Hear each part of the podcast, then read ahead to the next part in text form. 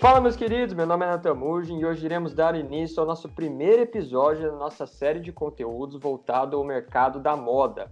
Eu e meu amigão Eduardo Christian, embaixador das confecções do Brasil, iremos abordar vários conteúdos relacionados ao universo da moda no Brasil e no mundo. A nossa proposta aqui basicamente é ser meio que um bate-papo de bar, né, Edu? É isso mesmo, Natan. Sempre vamos buscar trazer aqui assuntos do momento, sejam eles quais for, num bate-papo com convidados mega especiais quinzenalmente aqui pelo Spotify. E para quem já me conhece e está acostumado, pode esperar porque eu vou continuar a trazer a verdade nua e crua, sem muito mimimi, doa quem doer.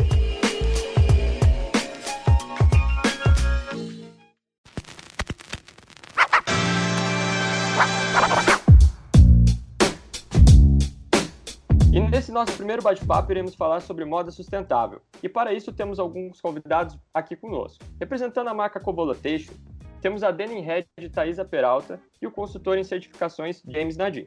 E para complementar o nosso bate-papo, temos Eduardo Mendes da marca Yu. Sejam todos muito bem-vindos ao nosso bate-papo. Mas uh, boa noite aí, pessoal. Obrigado pelo convite. É feliz de estar aqui hoje com vocês para conversar sobre esse assunto. Olá a todos, satisfação enorme da presença aqui da Covolandene, participando com vocês num assunto que a gente tanto aprecia é, e que nós acreditamos de fato que a sustentabilidade, cada vez mais a gente tem que falar sobre esse assunto. Olá, prazer estar com vocês, muito oportuno o tema, sempre importante falarmos de sustentabilidade, sobretudo na cadeia da moda, né? é, é um tabu e vamos tentar quebrar esse esse paradigma aí para os que nos ouvem. Bom, pessoal, o tema de hoje é sustentabilidade na moda. E para começarmos o nosso bate-papo, vamos falar de outros setores, como o automobilístico, por exemplo. Não sei se vocês sabem, mas no Reino Unido existe uma lei que proíbe a venda de veículos a diesel e a gasolina a partir de 2030. Vocês sabiam disso? E há grandes chances dessa ação também respingar em outras partes do mundo, principalmente aqui no Brasil. Já no setor de construção civil, a gente vê cada vez mais a presença de construções com espaços compartilhados e área verde abundante, tração de água de chuva e entre outros pontos também. A gente fala muito também sobre embalagens sustentáveis, produtos orgânicos, energia limpa, enfim. Agora a pergunta que eu faço para vocês é a seguinte: o tema sustentabilidade também cabe ao mercado da moda? Com certeza, com certeza. Eu, eu vou começar então aqui, vou puxando. É, eu penso que a, a sustentabilidade ela ela está em todas né, as esferas e não apenas quando a gente fala dentro do, do trabalho só, né, dentro do, do âmbito profissional, mas também dentro de casa, de quem nós somos, como nós somos também. Então, está muito relacionado às escolhas pessoais é, com as escolhas profissionais de cada indivíduo. Então, sim, cabe totalmente na moda, inclusive para a gente construir um futuro melhor para as futuras gerações. É, quando falamos em sustentabilidade na cadeia da moda, nós não podemos esquecer que a indústria têxtil é uma indústria muito poluente. Né? E é, trabalharmos com ações mitigatórias que permitam né, que o nosso meio ambiente não seja afetado por esses processos, é, deixa de ser uma uma, uma atividade e passa a ser uma missão, uma responsabilidade do empresariado né, da cadeia têxtil né, e de todos os que fazem parte. Então, sustentabilidade cabe demais no mundo da moda. Eduardo Mendes, acredito que você também já atua né, nesse universo aí do ecossistema sustentável. O que, que você tem a dizer aí sobre a sustentabilidade na moda? Cara, legal, legal. Vou, vou passar para vocês um pouquinho da, da, nossa visão como empresa nesse assunto. Tá? É, se, primeiro, respondendo a primeira pergunta, acho que com certeza é, a, moda, a moda influencia comportamento. Né? Então, se a gente quer mudar um comportamento em massa, a gente tem que falar com moda. Né? Então, uh, a gente entende sustentabilidade aqui na IU, é uma empresa de tênis é, inovadores e com base muito forte no conforto. A gente acredita que sustentabilidade não é diferencial. Tá? É, a gente vê muitas marcas hoje tentando vender, vender sustentabilidade como um diferencial. para a gente, a gente já nasceu como sustentabilidade é uma obrigação e a gente tem que estar tá buscando isso e, e, e, não vai ter nada que não tenha essa cabeça é, no futuro próximo. Então, é, é, é ainda tem muita oportunidade para melhorar, né? Então, até a própria Osklen tem um, um, manifesto super bacana que é a ASAP, né? É, sustentável o mais rápido possível, né? Então, é, eu acho que é isso, é trabalhar para ser o mais sustentável, o mais rápido possível, e não vai ser diferencial, vai ser obrigação de todo mundo.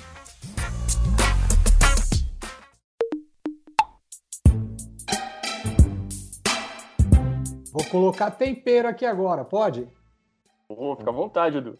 Para a gente fazer assim, vamos, vamos traçar isso daqui de uma forma assim, para a gente olhar para o cenário e, e, e falar assim, cara, Vamos entender o seguinte: as indústrias querem vender cada vez mais. Ponto. Para que elas possam vender, a gente tem uma política hoje, dentro do mercado universo moda, que tudo agora virou guerra de preço.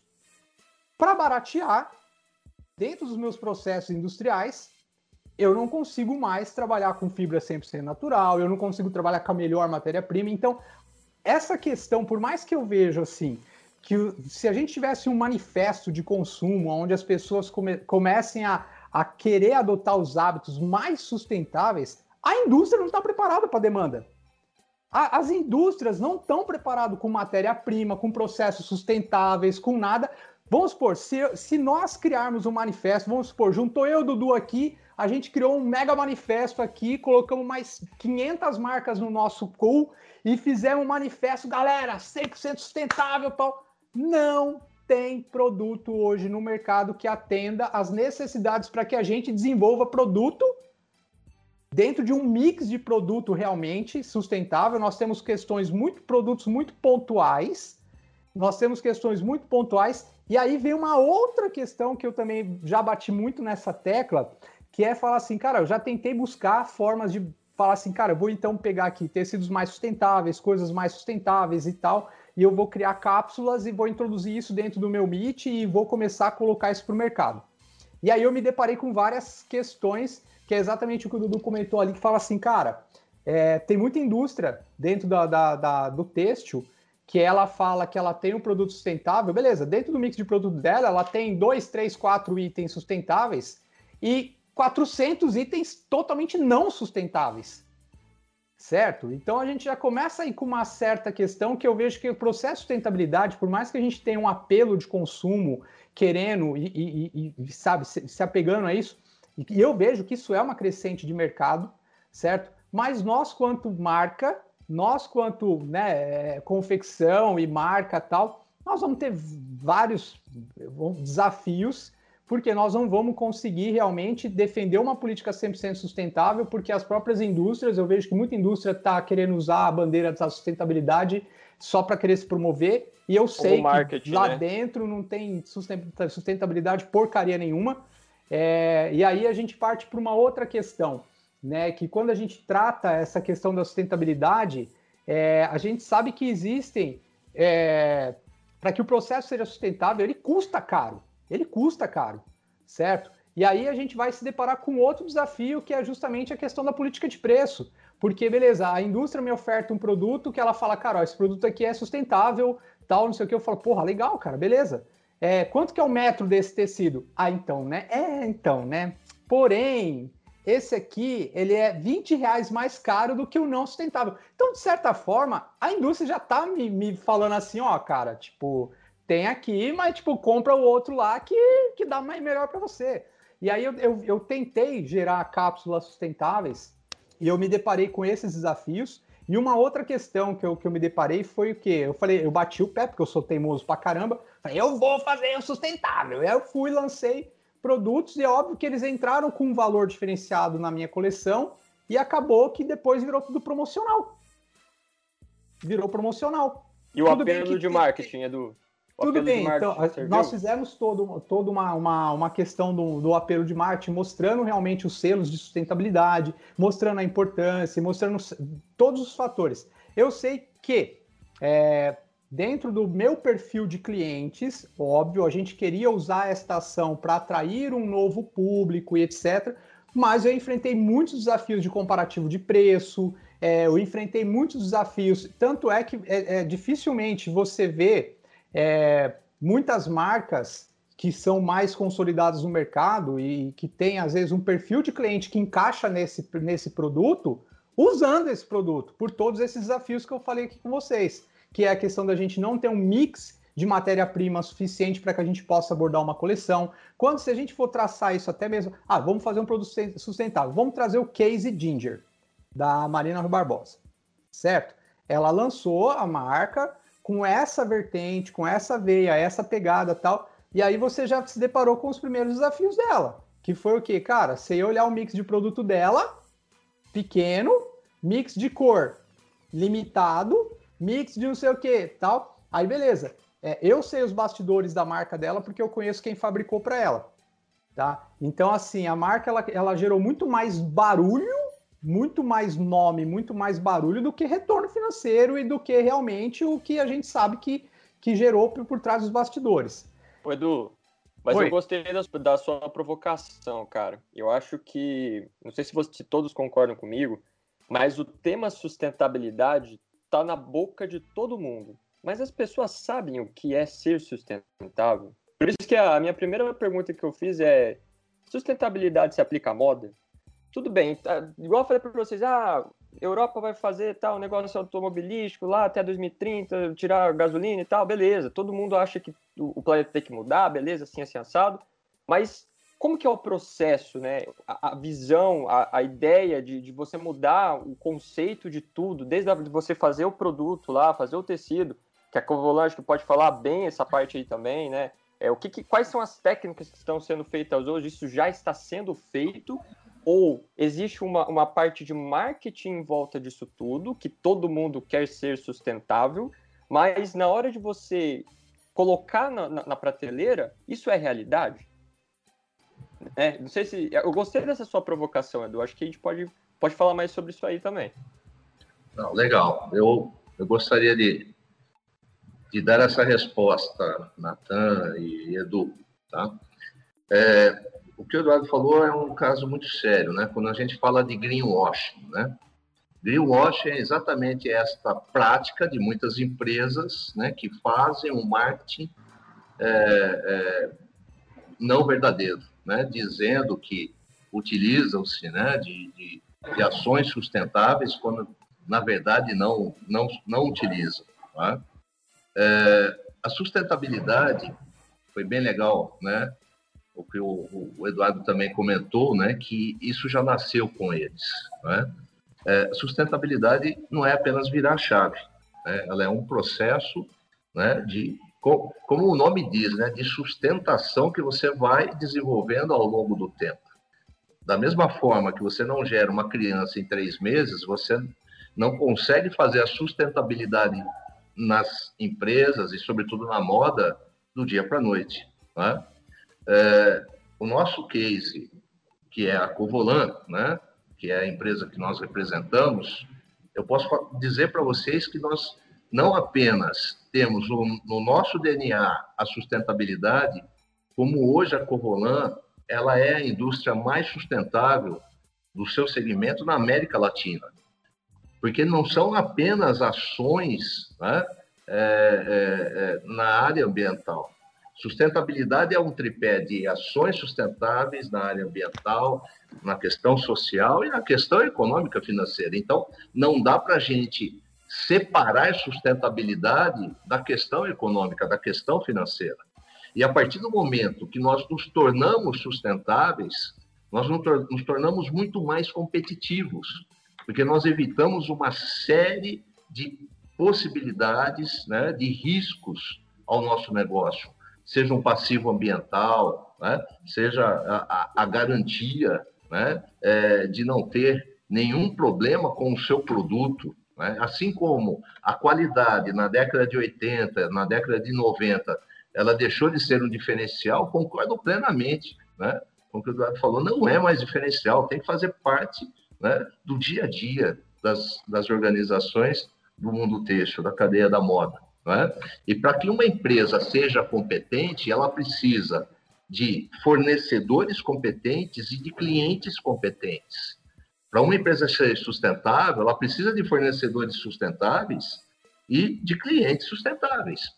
Então não adianta, né, nós lá fazemos um tecido né, em que garantimos que não utilizamos nenhuma substância química nociva ao meio ambiente, né, ao ser humano, né, que temos as melhores práticas é, é, de, de, relacionamento, né, é, seja com a comunidade, seja com os nossos colaboradores, seja com a questão da saúde, da segurança dos nossos trabalhadores, né, seja com a questão educacional, de preparação, de, de poluição, enfim, não adianta se nós fornecemos esse tecido e quem está na outra ponta está né, é, tá totalmente fora desse contexto.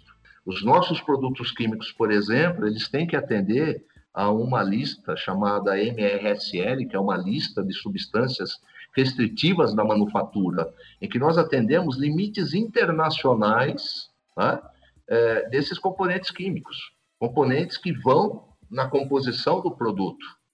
Né? E para ver como que a nossa empresa é diferenciada, né? nós temos uma certificação chamada STEP, que exige esta listagem, tá? e exige, exige mais uma série de outros requisitos na, na questão de desempenho ambiental, de gerenciamento é, da qualidade, da saúde, da segurança, né? é, que no Brasil só existem duas empresas têxteis, e do nosso segmento é apenas a Covolan. Aliás, na América Latina só existe a Covolan, né, que, que, que tem essa certificação chamada STEP, ou Ecotex STEP. Existe uma outra certificação, que é o Ecotex Standard 100, que é, determina que você utiliza esses componentes químicos dentro desse limite, né? mas, porém, é, é, é muito menos exigente do que a STEP.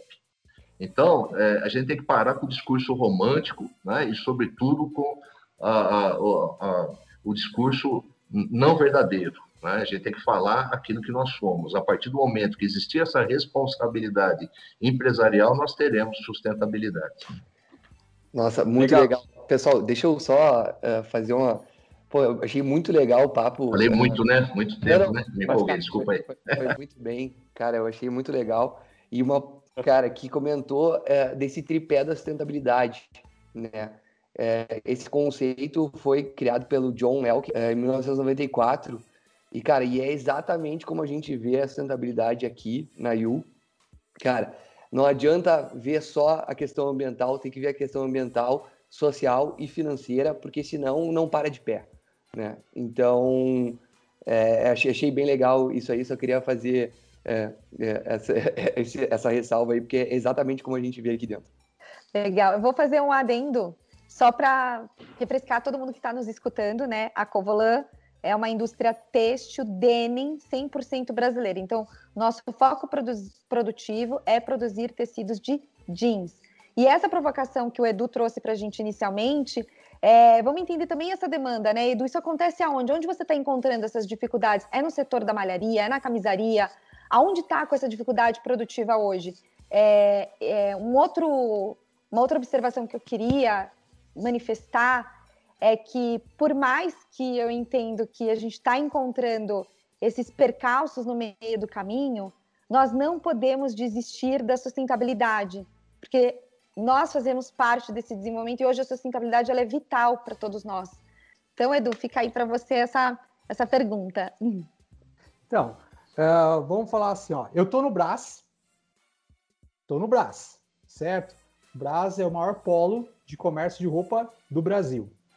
É, meu perfil de público não é tão voltado né, à competitividade do Brás, apesar da minha fábrica estar tá no Brás, apesar da minha, do meu DNA ser Brás. E aí a gente já começa traçando aquilo que eu falei no primeiro comentário. Né? Quando você fala assim, aonde que é a tua dificuldade? Em tudo! Ué! Vamos falar assim: ah, eu consigo fazer uma coleção variada de malharia sustentável? Não. Não consigo. Eu consigo fazer uma coleção de camisaria variada? Não. Eu consigo fazer uma coleção de blazer variada? Não. Então já começamos por aí. A segunda questão é que eu falei assim, cara, eu tô no braço.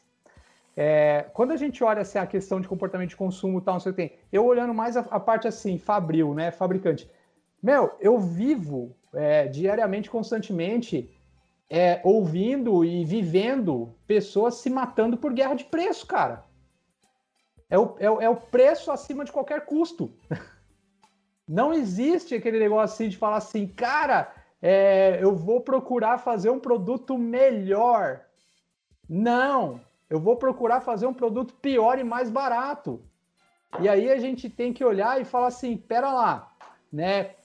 Tudo bem, é uma escolha de cada marca, é uma escolha de cada um escolher com que público você vai trabalhar, com que questão você vai trabalhar. E aí, pegando a fala do James e do Edu, quando a gente fala assim, é, sobre a sustentabilidade, ela tem que vir realmente de dentro para fora. E eu bato muito na tecla que se a sustentabilidade não vier numa escala da, dos maiores para os menores, isso nunca vai mudar. Nunca vai mudar. Né? Então eu falo assim, cara, é uma mudança que ela vai ter que começar no comportamento da indústria, porque queira ou não, a indústria é capitalista também. Ah, você não vê nenhuma indústria têxtil ou nenhuma indústria de confecção que chega num patamar de crescimento e fala assim, cara, cheguei no meu, no meu ápice, vou parar de crescer aqui. Imagina, todo mundo só fala em quero crescer mais tantos por cento o ano que vem, mais tantos por cento no outro ano, mais tantos por cento no outro ano, mais tantos por cento no outro ano. Então aí você já tem uma, uma questão que é o seguinte, cara, se todo mundo tem a mesma mentalidade de crescimento, é, todo mundo conta com uma demanda de consumo. Se eu tenho uma, comanda de, de, uma demanda de consumo extremamente agressiva e crescente, agora me explica onde é que entra a sustentabilidade. Isso aqui é provocativo, tá, gente? Falamos de guerra de preço, falamos de realidade de mercado, falamos dessa questão aí da, da do vender preço a qualquer custo, certo? Falamos sobre essa questão agora que eu estou pontuando aqui com vocês, é, é, sobre a, as indústrias como um todo, né? Já vindo da indústria, da indústria que fornece a matéria-prima até os fabricantes de roupa. Todo mundo quer crescer. E quando você fala crescer, existem formas que você pode crescer a tua marca, escalar a tua marca é, de uma maneira saudável, de falar assim, cara, eu cheguei no patamar que eu produzo X mil peças e agora eu vou agregar valor no meu nicho de cliente. Mas não, cara, todo mundo que eu conheço na confecção, o cara que fabrica mil peças quer fabricar 5 mil, o que fabrica 5 quer fazer 10, o que faz 10 quer fazer 30, o que faz 30 quer fazer 100, o que faz 100 quer fazer um milhão. E todo mundo quer crescer, crescer, crescer, crescer. E aí, quanto mais vai crescendo, crescendo, crescendo, mais eu vejo, não só aqui no Brasil, mas você olha em Santa Cruz, Capibaribe, Toritama, Fortaleza, você vai em Goiânia, você, você roda o Brasil e você vai vendo que a questão desses crescimentos faz com que dois, dois pontos fundamentais acontecem. Quanto mais a gente cresce produção em escala, mais a gente perde em avanço tecnológico, mais a gente perde, porque a gente vai empobrecendo cada vez mais o produto, em todas as esferas. Não é só no, no em, empobrecer em design, não. A gente tem que empobrecer em tudo. A gente empobrece o produto na, na, no design, na qualidade de tecido, a gente empobrece em tudo. Por quê? Porque quanto mais eu cresço, mais barato o negócio tem que ficar e mais a gente entra nessa disputa toda aí de mercado, que é o que a gente está vivendo essa ciranda hoje. Eu vejo muito essa salada mista. Cara, você acredita que é, um bom exemplo seria a Yu, né? O posicionamento, o branding da marca dele está totalmente enraizado a questão da, su da sustentabilidade. Para, sei lá, você comentou que já tentou fazer ali coleções, cápsulas ali sustentáveis e tudo mais. Você acha que para o cara realmente apostar na sustentabilidade, tipo, tudo dentro da empresa tem que falar sustentabilidade? Ou o cara pode tentar apostar igual você tentou ali em algo mais menor, uma coleção assim, assim, assado, ou fazer igual o Yu mesmo fez, cara, meter a cara nisso e, e fazer tudo diferente. E uma segunda pergunta que eu faço o, é que nós temos aqui dois Eduardos, né? O Eduardo Christian e o Eduardo Mendes, então talvez confunda um pouco. Mas para o Eduardo Mendes especificamente, cara, da onde surgiu a sua ideia e a sua iniciativa de fazer uma marca totalmente sustentável é, o que, que você acreditou naquele momento? Quais, qual foi a sua visão? Gostaria de saber também um pouquinho sobre isso. Sim, sim, beleza. Cara, pô, acho que a discussão tá muito boa aqui, né? É, várias provocações aí, principalmente vindo pelo Edu. Acho muito legal. Não, é... e o é. mais interessante, Dudu, desculpa te cortar, cara, é porque assim, a gente tem a visão de quem fabrica para atacado, para venda na confecção, nós temos quem tem a matéria-prima e de quem está na ponta lá do varejo. Então uhum. a gente meio que fechou o ciclo aqui, né? Das, das provocações. Sim, sim. Cara, e é bom, acho, eu acho muito rica a discussão aqui, acho que tem bastante é, matéria ainda para cobrir. Mas assim, ó, para falar da, da, nossa história, cara, a gente é, viu essa tendência muito forte lá fora, né? De tênis produzido de material natural, né? Porque cara, querendo ou não, a lã, ela é um material natural, é que nem cortar unha, né? Tem que cortar, é, mas claro que da maneira certa. E, e aí foi, foi, foi, aí que a gente viu, e, e essa lã, ela tem uma propriedade super especial, é, que ela é, essa é lã de merino, ela é termodinâmica. Então, cara, e ela, ela é, mantém a temperatura uh, no inverno, né, e respira no verão. Ela tem essa propriedade que é muito bacana também de é, é antibacteriana, né? Então é, e, e, ela é hidrofóbica, ou seja, o, o suor é, é de, custa a, a, entrar. Então, é, tinha várias propriedades especiais. A gente viu uma tendência muito grande nos Estados Unidos, na Europa, nesse tipo de produto. E aí a gente foi atrás para desenvolver essa lã, e aí ficou um ano desenvolvendo essa lã. A gente desenvolveu ela na Itália, a gente importa ela hoje e fabrica o produto aqui no Brasil.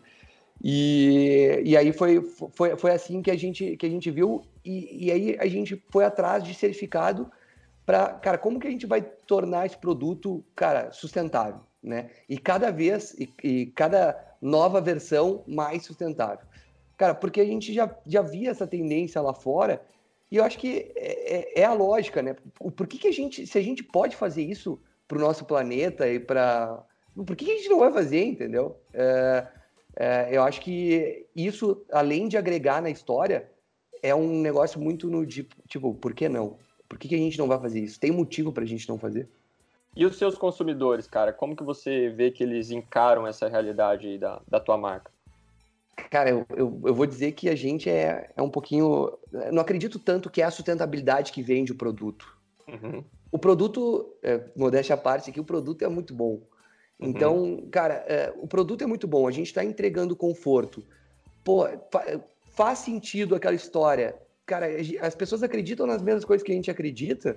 Cara, a gente acredita que a gente, pô, consegue uh, ter essa força de sustentabilidade. Se as pessoas acreditam na mesma coisa, tudo bem, mas eu acho que não é o principal ponto. O principal ponto é o produto ser bom, é a qualidade. A sustentabilidade, ela vem, que nem como, como eu disse que a gente acredita, cara, como uma obrigação. A gente quer que isso se, torne uma obrigação de todo mundo, entendeu? E não um diferencial. Eu gostei disso aí, cara, porque igual eu falei anteriormente, todo mundo fala sobre sustentabilidade, mas igual você falou, putz, o cara, querendo ou não, no final das contas, ele vai ver o conforto do meu tênis, ele vai ver se tá, tá legal, cabe no pé certinho ali e tudo mais, e a sustentabilidade é um plus no momento de decisão de compra dele, né? Uhum. Até, Edu, é, complementando isso, cara, é, quão difícil que é você construir uma marca é, que tudo seja enraizado, sustentabilidade, desde o momento que você compra o tecido, até o momento que você é, confecciona ele, até o momento de você vender. Assim, na opinião de vocês, é, a, a, marca que se vende sustentável, ela tá mais enganando o consumidor dela ou ela tá realmente falando, oh, putz, cara, eu sou sustentável? O que, que o que, que compete para essa marca poder se vender ou não como sustentável no mercado? Sim. Alguém ousaria responder aí? Certeza, com certeza. Não é difícil, não. É, bom, corroborando né, o que todos os, os colegas aí comentaram, né? De fato, está um debate muito rico, né? Com muito conteúdo, propriedade e profundidade, né? É, o Eduardo, acho que foi o Mendes, né? Comentou a questão de preço e de custo. É, a partir do momento que a indústria que fabrica ela não sabe diferenciar preço de custo, com certeza ela vai estar comprando errado e ela vai ser menos competitiva né, o que o, o, o Abhishek comentou, né, é, é, que ele tem é, diferenciais no seu produto, né, que são valores agregados que o consumidor seguramente vai enxergar isso e vai pagar por esse valor. Né? Então, enquanto nós não tivermos essa medição, enquanto nós não tivermos essa clareza do que nós queremos dentro do processo, dentro do contexto da sustentabilidade, nós não vamos chegar a lugar nenhum. Por isso que nós temos que ter metas, por isso que nós temos que ter objetivos. Né? É, a, a, somos sustentáveis. Pô, mas o que, que você faz para ser sustentável? Se você não controla nem o consumo da água que você usa na sua empresa, tá? é, que você não tem um, um plano né, é, é estratégico definido, né, é, de preparação, de capacitação né, dos seus colaboradores, né, é, da sua cadeia né, de fornecedores e clientes, para que eles também possam crescer juntos. Né? Então, buscando essa, a, essa argumentação que o, que o, Eduardo comentou, né, que tem que vir das maiores para as menores, aí eu remeto o que o Natan falou lá das montadoras. O processo da qualidade começou muito forte pelas montadoras na década de 80 e na década de 90. Né? Quando, né, a história é longa, mas resumindo, quando eles disseram assim, olha, para nós, para você nos fornecer, você precisa ter uma certificação de qualidade, uma ISO 9001, todas as empresas foram atrás. Houve uma exigência de quem estava lá na ponta dizendo o seguinte: ou vocês se preparam, se capacitam, se adequam, ou vocês estão fora do jogo. Tá?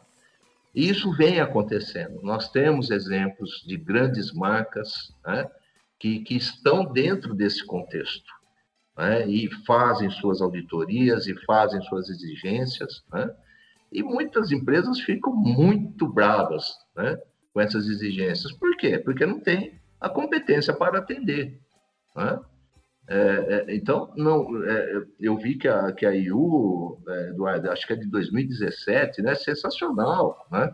É, é uma empresa nova, jovem, né? Agora, imagine nós, lá na Corrolan, né? nós somos uma empresa de 1966, né? Nós entramos na cadeia do DN em 2000, mas já entramos com esse DNA, lutando contra tudo e contra todos, né? que é exatamente o que o, o, Eduardo comentou: é preço, preço, preço, sem qualquer critério. Mas a partir do momento que você é, é, é, certifica que aquilo está sendo bom no seu processo e você não está tendo retrabalho, né? você tem um processo mais limpo, mais eficiente, porque está medindo, você está medindo isso, você vê que não é mais caro. Né? Você vê que é, ele faz parte de um contexto de competitividade. Tá? Então, é, para responder essa questão, eu só quero é, remeter mais uma vez a Corvolan. A Corvolan, ela começou esse processo em 2009, né, fortemente, na busca das certificações sustentáveis. A primeira certificação que a Corvolan buscou não foi a 9001, para garantir qualidade, porque ela sabia que ela tinha qualidade, mas ia buscar também uma certificação de qualidade, mas ela começou pela ISO 14001, que é o sistema de gestão ambiental.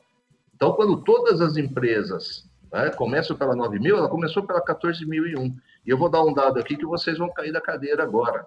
Nós temos 25 mil empresas têxteis no Brasil. Tá? Confecções, maiores, menores, etc. Nós temos apenas 46 empresas certificadas na ISO 14001.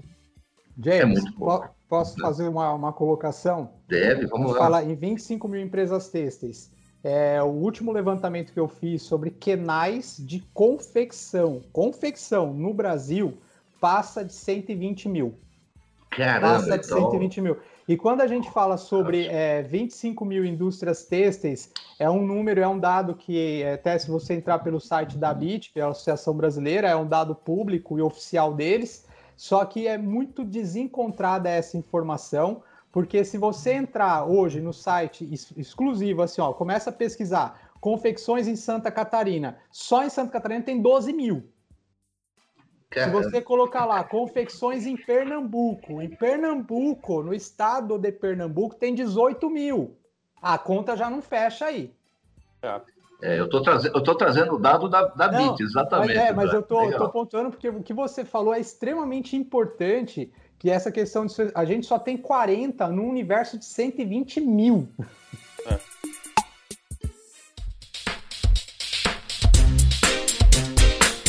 E, e, vocês acham, tipo, o que eu percebo muito também é que a gente vê muito mais marca do varejo sendo se posicionando como marca sustentável do que do atacado.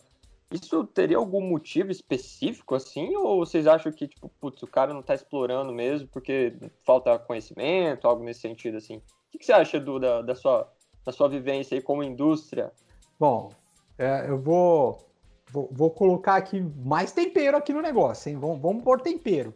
Então eu acho que é assim, cara, tem que haver uma mudança é, cultural e de hábito. Quando a gente fala em trazer os processos sustentáveis para dentro da nossa fábrica e tudo mais, Cara, você pega 90% das confecções brasileiras, elas são elas não têm uma base de estruturação quando a gente fala em posicionamento de branding, quando a gente fala. Não, não, não existe não, meu. O negócio é fazer roupa, meu irmão. O negócio é fazer roupa, certo? Não, é uma. Cara, não, mas você tem que investir em marketing estratégico, você tem que cuidar do seu posicionamento, você tem que fazer o, o seu brand. Qual é o propósito da sua marca? Não, o propósito é chegar no final do mês, eu tenho que pagar as contas, tem que sobrar lucro. Esse é o propósito, sobreviver. O propósito é sobreviver. Aí, como que, como que a gente conseguiria trazer uma mudança cultural para fazer com que as indústrias de confecção, não só a indústria têxtil, uma coisa estaria totalmente ligada à outra agora? Cara, você vê como a visão da sustentabilidade dentro do nosso segmento é tão utópica que a única forma de fazer com que esse negócio avance é a gente trazer aqui política pública, certo? E, e sentar aqui com uma, uma comissão e falar o seguinte: então vamos fazer o seguinte, cara, ó é, as confecções que inserirem dentro é, do, do, da sua produção é, X% da produção com produtos sustentáveis vai ter isenção de imposto de tanto. Meu amigo, vai ter produto sustentável para tudo que é lado. Vai mexer no Maria, bolso. Vai mexer no bolso. Aí você muda a cultura. Certo? Agora, assim, o nosso segmento não tem política pública, mas não tem política pública nem para resolver os, os BO que a gente já tem. Então, é, aí a gente traz esse contexto. É, quem são os mais fortes do nosso segmento? São as, as têxteis, eles são os mais fortes. Então, acho que tinha que levar essa, essa pauta para os mais fortes, de novo, batendo aqui junto com, com a questão de falar assim: ó, tem que começar de cima para baixo, né? É, é, ou melhor, de baixo para subir. Fala assim, cara, começa com os mais fortes, os caras chegar e pressionar politicamente falando, porque a, a, indústria, a indústria como um todo, os grandes têxteis, eles querem fazer a coisa certa, cara, e eles têm condição mais estrutural, cultural e financeira para fazer a coisa certa. Só que eles também não têm nenhum tipo de incentivo. E aí também o cara, por mais que ele tenha estrutura, ele vai falar o seguinte: peraí, eu estou fazendo tecido sustentável, estou investindo milhões na minha fábrica e não está dando lucro meu, os acionistas, os sócios, a galera chega uma hora que fala assim, ô amigão, isso aqui não é ONG não, fi. A conta não fecha. Tem que dar lucro, meu amigo. Se não tá dando lucro, ah, tem um projeto de sustentabilidade, não tá dando lucro, suspende o projeto de sustentabilidade. E é, isso é uma coisa que, infelizmente, vamos ser realistas. Se o negócio não virar, vai acontecer. Então, meu, meu ponto de vista, humildemente falando, para fazer com que a coisa funcione, para que as indústrias, as confecções queiram chegar nas, na Covolan e comprar o estoque inteiro deles de produtos sustentáveis, tinha que haver uma balança, porque se for só bolso, a conta não vai dar certo.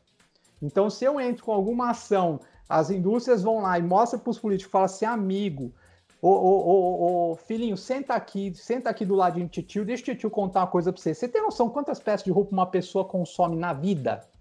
Quem sabe essa conta? Eu sei. Não, na média da população brasileira, olhando para a população brasileira, 800 peças de roupa por pessoa, independente de ser classe A, B, C, D, E, F, G. Certo?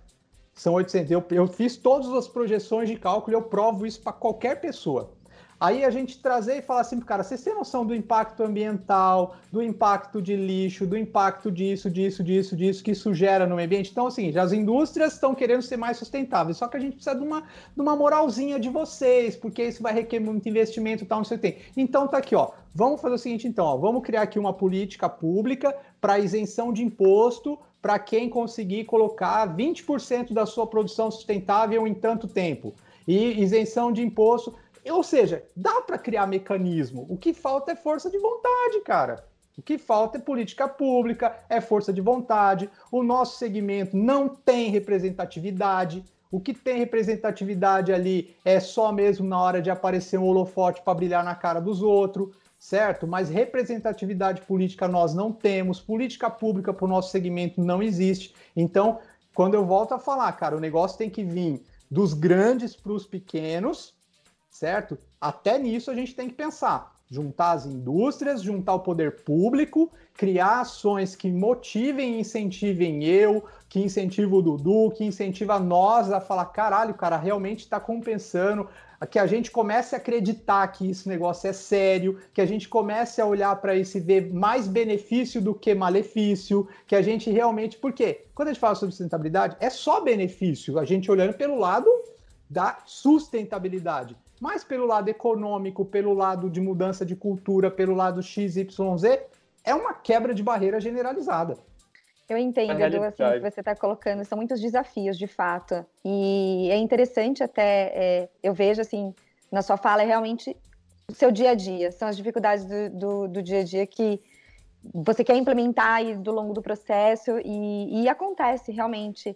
É, eu até sinto que Agora, durante a pandemia, todas as questões em prol da sustentabilidade, elas afloraram e despertaram, não só no consumidor, mas dentro das empresas, uma maior procura um aperfeiçoamento, né, mais estudos, e por isso até que vem se falando muito mais agora com mais atenção. É, eu também vejo que, por exemplo, hoje, né, quando a gente fala no hemisfério norte, as questões da sustentabilidade lá estão muito mais lapidadas, embora sustentabilidade seja um tema novo globalmente falando. Muitas das dificuldades que você, Edu, tem né, dentro do Brasil não é individual a nível nacional, é, são dificuldades a níveis internacionais, né? Ainda é essas, essas questões produtivas, é, é, os incentivos, o preço, o consumidor, ainda é uma dificuldade muito grande para todo mundo.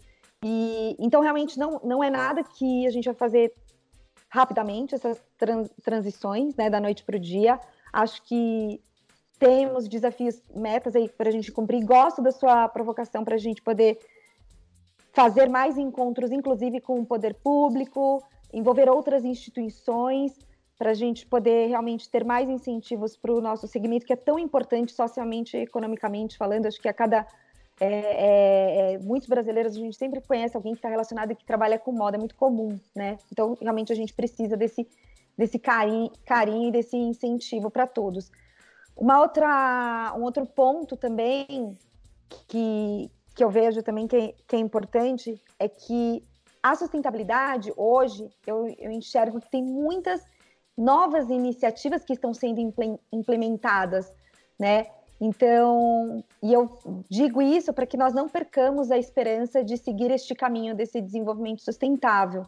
Ainda é, de fato, é, a, a melhor opção, né, para todos nós. Outras sugestões, né? Por exemplo, ah, eu não consigo hoje fazer a minha coleção sustentável, tal, mas de repente um passo que você conseguir, né, que as empresas conseguirem, já são passos importantes. E fica aqui então essa essa mensagem.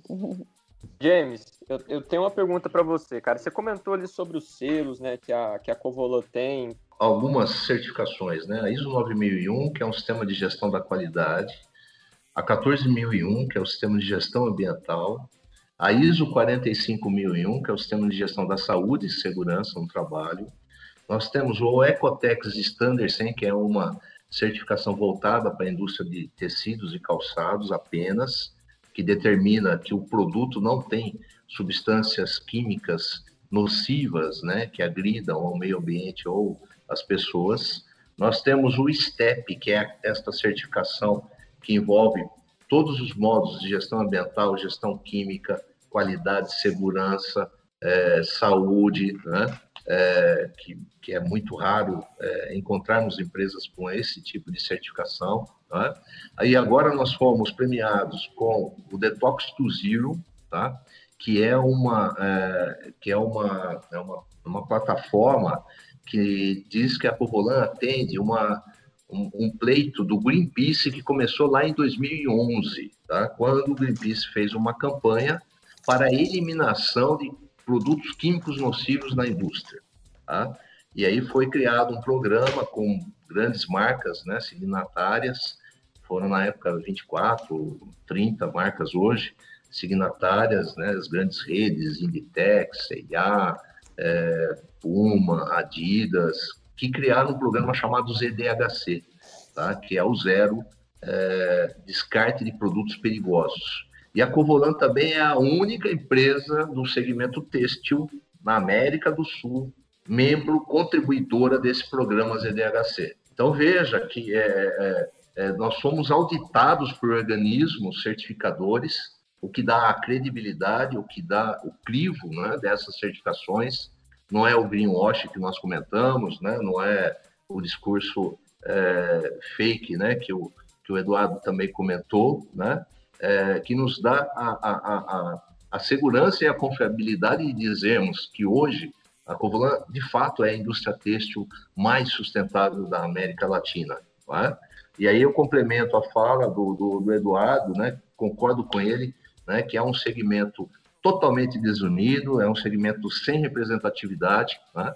que é, menospreza a força que tem, né? porque o segmento têxtil é, é, é, é um dos segmentos mais fortes do, do, da nossa cadeia produtiva, né? emprega é, milhões né, de pessoas e deveria, sem sombra de dúvida, é, exigir muito mais do nossa, né, das nossas leis governamentais.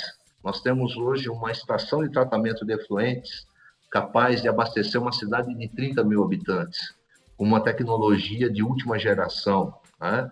uma ultrafiltração através de, de, reatores com ultrafiltração, né? a, a Membrane Bioreactor, que é uma tecnologia alemã, né? Foram investidos mais de 40 milhões de reais, já deve estar em 50 por causa do câmbio, né, do euro. E, e, digo que foi tudo investimento com capital próprio.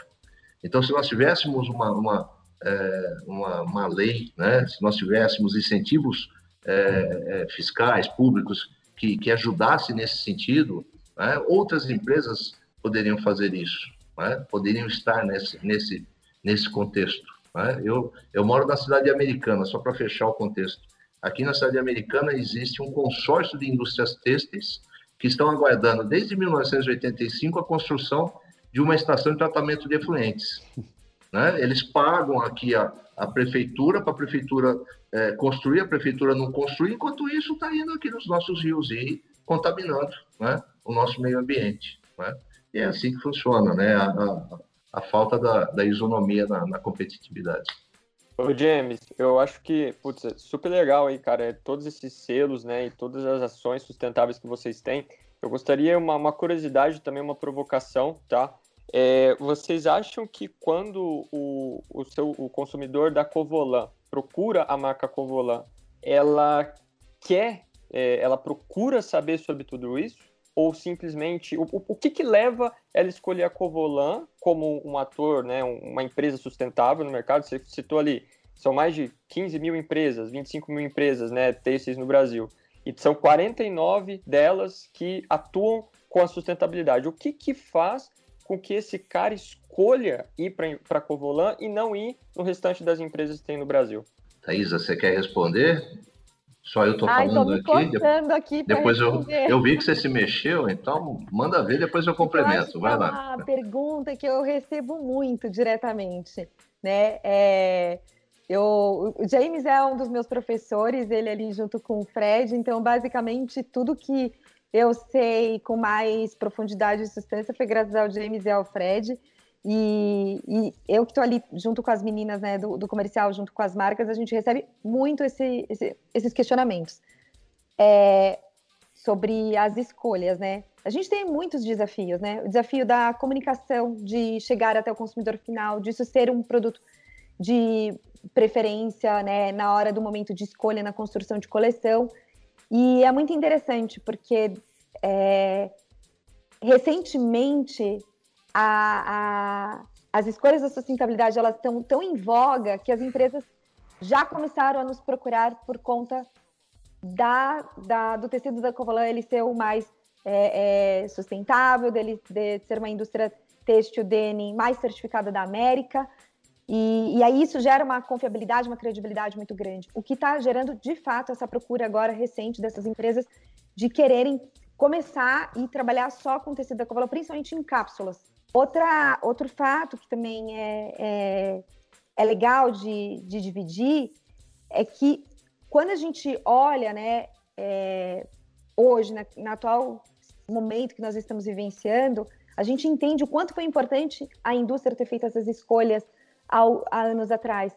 Porque hoje a gente está conseguindo dar outros passos que a gente está muito feliz, muito contente, vibrando, que a gente sabe que é importante, que está cada vez mais num caminho de, de diminuir os impactos ambientais em prol da sustentabilidade. E isso, para nós, traz muita satisfação. Tem também né, é, a questão do reconhecimento internacional que hoje a nossa tecelagem ela alcança.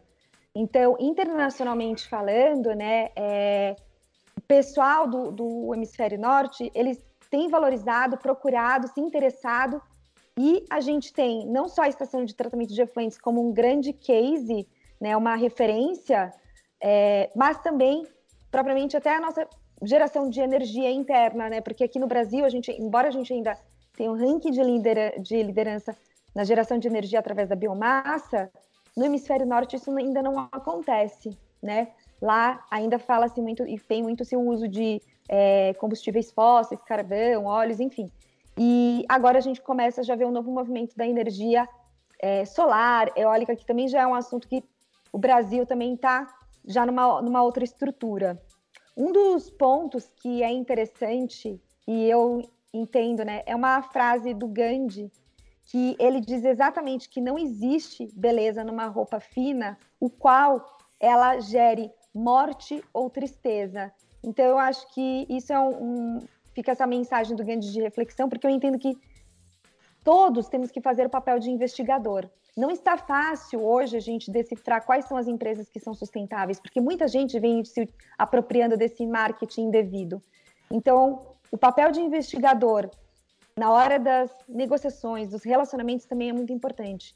Então, como que você faz? Então, para onde vai o, o, lodo biológico gerado da sua estação de tratamento de efluentes? O que você de fato faz com a sua água? Como que você consegue me comprovar essa informação que você é sustentável? É, muitas e, e eu me refiro muito isso também, porque tem muitas empresas que vêm falando da sustentabilidade. Ai, eu faço parte do programa do ZDHC, estou dando como exemplo. E aí, quando você entra no site, as empresas não estão lá. Então a gente tem é um momento realmente de cuidado dessas informações que estão chegando, né, até os clientes, porque é cativante você saber que tem uma empresa que é sustentável. Poxa, quem não quer se relacionar com um produto sustentável? E, porém, as informações ainda não são fidedignas. Então, até quero finalizar também com uma frase da Emily Percy, que é uma diretora da, de uma ONG inglesa, o qual ela diz que a sustentabilidade não se pode forçá-la, mas uhum. pode-se inspirá-la. Então, acho que nós temos esse papel aí de inspiracional com todos. Legal, Legal pessoal. É, é, só, só, complementando, Nathan, é, rapidinho, é, o, que, o que, que acontece também né, para que hoje sejamos procurados né, dentro do mercado?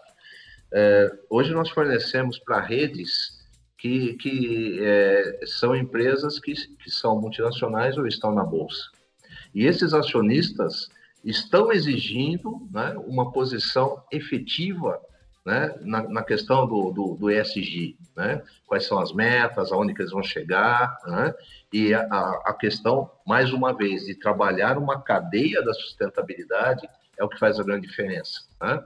É, como outros é, é pares, né? nós usamos hoje é, um, um, algodão que vem é, de fazendas certificadas que é, usam a melhor prática no cultivo, né, que não tem trabalho escravo, né, que, que tem toda uma relação justa de trabalho, né, que é o BCI, é o Better Cotton Initiative, e, e, existe um crédito que é passado desde o fabricante, é, desde o, do, do, da, da fazenda do algodão, a quem faz a fiação, a quem faz o tecido, a quem faz a confecção e quem compra a confecção lá no final. Né? Então, esse é um, é um crédito, só que não vale nada monetariamente, mas vale muito né, em termos de consciência, em termos de responsabilidade empresarial.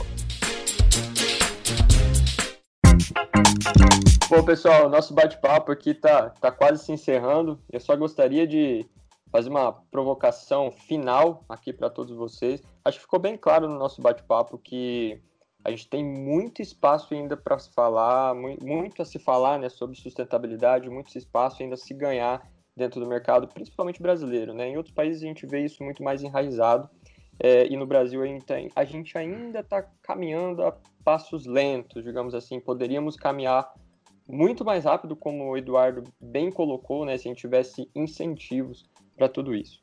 É, alguém tem alguma consideração final para fazer sobre esse tema? Porque, assim, é, o que eu falaria, tá, é, pessoalmente falando, eu acho que esse tema ele é muito mais marketing do que realmente as pessoas trazem para dentro da realidade delas, tá?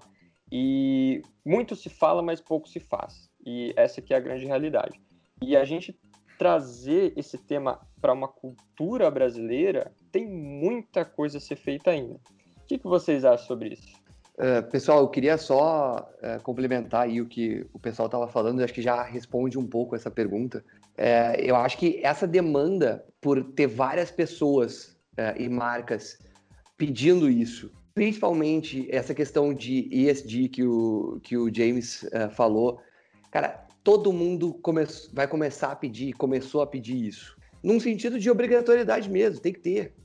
E isso é muito bom. Isso vai mudar, isso vai mudar a indústria. Vai demorar um pouquinho, mas vai mudar a indústria.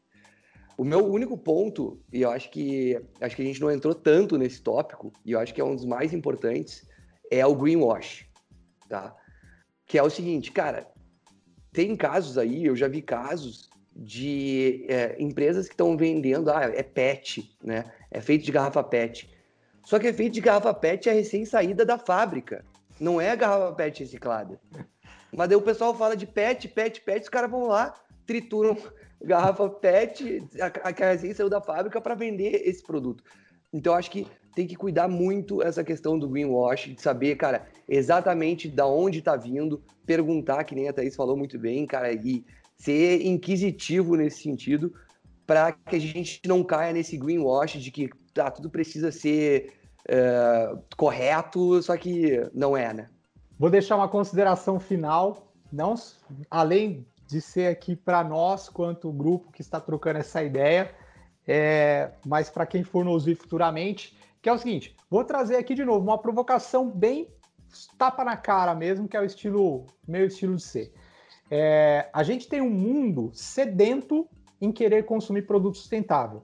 Não vamos olhar para o Brasil, não, vamos olhar para o mundo. Porém, a gente tem um problema de processo produtivo mundial para falar sobre sustentabilidade. Então, o Brasil perde uma oportunidade de se posicionar como um fabricante e fornecedor para o mundo. Cara, a gente tem que parar de olhar só para o quintal de casa, meu amigo. Enquanto a gente não começar a olhar o que está acima do, do muro, e a gente ficar só olhando aqui, a gente não vai sair dessa, dessa politicagem de guerra de preço e de ficar um batendo no outro. A hora que a gente entender e falar assim, cara, Índia, China, Paquistão não vai conseguir se adequar politicamente e com todas as normas e regras sustentáveis para abastecer uma Europa, por exemplo, com produtos sustentáveis, e a Europa por si não tem capacidade produtiva, cara, o Brasil seria o berço de marcas para fornecer produto sustentável para o mundo. Aí a gente volta na nossa fala de falar assim: cadê a visão das entidades?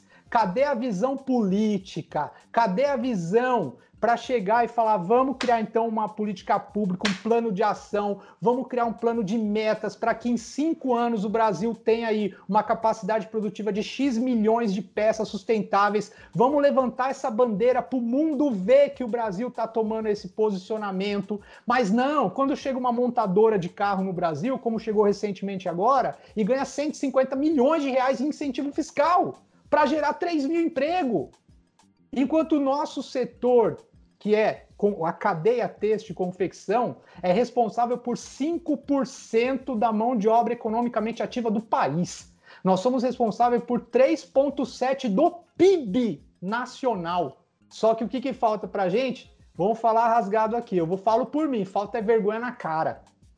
Falta é vergonha na cara. Porque não adianta só o Eduardo vir aqui falar nessa reunião. O que adianta é eu pegar o meu, meu celular aqui, o meu Instagram, que eu tenho milhares de seguidores, e não ter só esse bate-papo aqui. de eu pegar e falar isso publicamente e chamar os caras pro pau.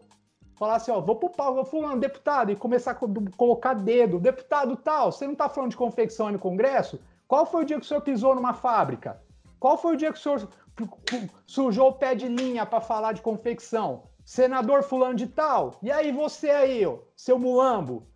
Então, enquanto a gente não fizer isso, só que eu, Eduardo, sozinho vai conseguir resolver o problema? Não. Não. Só que aí uma coisa eu te falo. É, quando a gente fala em criar movimento, né, nesse sentido provocativo e chamar a galera pro pau, uma coisa é fato, meu amigo. Todo mundo vai bater palma pro Eduardo e falar assim, ó, vai se ferrar, vai se ferrar sozinho, porque todo mundo vai achar lindo, mas ninguém vai bater junto comigo. É. Isso é fato. Porque é quando, quando teve uma briga com a BVTEX, que eu fui lá publicamente, meti a minha cara e falei, cara, eles vão, eles vão baixar a alíquota de imposto, isso vai acabar com o nosso mercado, não sei o que tem, tal, tal. Quem sofreu ação, quem sofreu penalidade, quem foi responder processo e o caramba quatro, foi eu sozinho. O povo quer mudança, mas não quer colocar a cara a tapa, né, Edu? Não. Quer mudança, mas não quer mudar, né? Mas vocês veem que sim, ó, falando sobre a sustentabilidade, existe sim é, muitas formas da gente fazer com que isso avance no Brasil, mas para isso a gente tem que gerar movimento, galera. A gente tem que gerar movimento. Ações isoladas não vão conseguir fazer com que isso avance de forma rápida. As coisas vão continuar de formas lentas e morosas. Ou a gente junta cabeças pensantes, como estamos aqui, e fala assim, cara, vamos fincar uma bandeira e vamos criar um movimento para chamar mais gente, chamar empresários, chamar políticos, chamar consumidores e chamar uma galera para levantar essa bandeira, mas que a gente tem um projeto para falar, olha, o caminho é esse, vamos todo mundo olhar para lá? Se não, a gente vai continuar em debates isolados e achando, sempre apontando dedos para mostrar onde estão os problemas e nunca onde estão as soluções. Caraca, caraca, que ideia. Hein? Show, show. Já teve uma ideia já do movimento aí, Edu. Bacana. Gente, é, inicialmente quero parabenizar pela iniciativa de trazer um tema né, tão relevante, tão importante, tão fundamental né, nas nossas vidas pessoais e empresariais. Né? Eu falo né, como cidadão, como ser humano e também como empresário. Né? É, com muito orgulho, faço parte há 13 anos de um projeto numa empresa que é responsável né, em termos de sustentabilidade. Né? Então, isso nos facilita muito falar hoje de sustentabilidade. Né? Eu achei que o papo foi sensacional, de alto nível, provocativo, né, reflexivo. Né? Quem estiver nos ouvindo seguramente vai, vai, vai sair com uma ideia da necessidade de ter realmente uma postura diferenciada, né? E, e parabenizo, parabenizo o Eduardo. Eu estava lembrando você, de você, Eduardo. Eu, eu achei que fosse o cara da BVTEX, cara. Parabéns, cara. Você nos representou lá. Muito obrigado, viu? Valeu mesmo, tá? É, o tempo é, é, é muito curto para falarmos de sustentabilidade. Isso é fato, né? Toda vez que alguém pede para fazer alguma live ou conversar com, conosco sobre esse tema, fala, ah, é 40 minutos, uma hora. Vai se estender, e não deu outra, né? A gente já passou aí pelo menos meia hora aí do que estava previsto. É assim mesmo, porque tem muito ainda para nos falar, para a gente falar e para a gente desenvolver. Então, para ser sustentável, a primeira coisa é acreditar na sustentabilidade. Tá? É, nós não conseguimos amar se nós não amamos, se nós não acreditamos no amor. A sustentabilidade é a mesma coisa. Nós temos que acreditar que podemos sim transformar o nosso bairro, né, a nossa cidade, o nosso estado, o nosso país, o nosso planeta em algo muito mais sustentável. E isso começa a partir de cada um. Se cada um fizer a sua parte, seguramente o todo estará fazendo. Precisamos sim de ações, como o Eduardo comentou, né? de incentivo, de estímulo, e conte comigo que eu vou estar carregando essa bandeira, Eduardo. Tá? O que for necessário para a gente mudar, conta com a gente, tá? porque eu quero acabar com esse discurso romântico, né? como o, o, o Abhishek falou, né? do, do greenwash, né? e não ter a prática de fato. Tá? Então, vamos ter atitudes né, para que a gente possa mudar e viver num mundo melhor. Gente, muito obrigado pela oportunidade, foi sensacional, tá? Que fiquem todos aí com muita saúde e segurança e que Deus abençoe vocês aí na sua caminhada. Boa, boa, James, boa. E eu já falo também a todos os ouvintes aí, né, Edu? Vocês esperam que vai vir muito assunto polêmico aí nos próximos episódios, hein? Vocês já perceberam que a pegada aqui é só cutucada de lá, cutucada daqui. Fala aí, Edu. Com certeza. Estamos aí para isso, né? É, tem nada para fazer, né, Edu? Quase não tem a pegada do dia todo. Pessoal, agradeço muito a atenção de vocês. Agradeço muito vocês terem vindo aqui participar desse bate-papo. E até o próximo episódio. Obrigado, Legal. pessoal. Muito Abraço, obrigado. Pessoal. Prazer, prazer conhecê-los aí. Sucesso a todos aí. E, e, vamos aguentar o pau aí. O que vier, nós estamos juntos aí, gente. Um abraço. Que tchau, maravilha. Tchau. Valeu, pessoal. Tchau, tchau. Boa noite. Bom final de semana. Obrigada.